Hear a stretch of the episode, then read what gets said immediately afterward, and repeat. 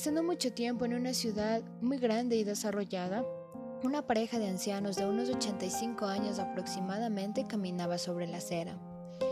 Llenos de cansancio, se sentaron en una vieja banca de madera muy solitaria y susurraron que día tras día la ciudad se quedaba sola, solo con el cantar de unos pocos pájaros y la visita de algunos perros callejeros que rara vez llegaban ahí, pues ese lugar estaba abandonado de todos los niños.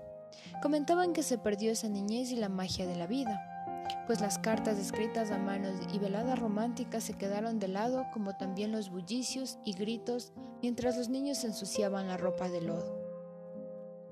Jugaban un partido de fútbol bajo la lluvia con un arco creativo de palos y una pelota de trapos. Ensuciaban el piso pintando un avión y saltaban sobre él sin pisar las líneas. Habían niños en sus bicicletas o coches y pedían moneditas a papá para comprar helados y golosinas. Ver la inocencia de los niños cuando se miraban a las caras y sonreían después de una pelea era increíble. Pero también era muy emocionante ver a los jóvenes y adultos organizarse para un partido de básquetbol y o fútbol bajo el pretexto único de encontrarse. Eso era lo bonito de salir al parque o a dar una vuelta a la manzana, comentaron. Pero ahora todo está muy vacío y solitario, porque sonríen a sus teléfonos y a la televisión juegan play y prefieren una videollamada a sentir un abrazo o compartir un café. Hacen hasta lo imposible por crecer y desarrollarse a la brevedad y cuando son adultos anhelan regresar a la niñez.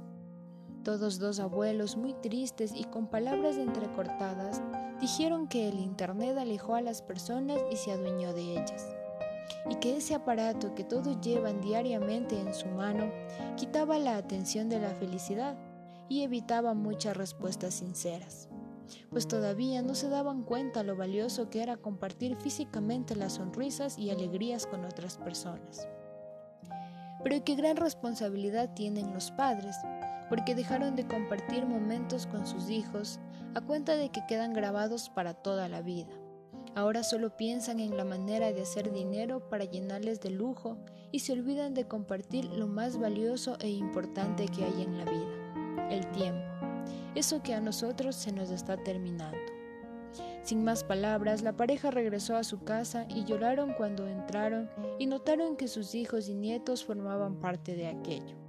La tecnología y el dinero también se adueñaron de ellos.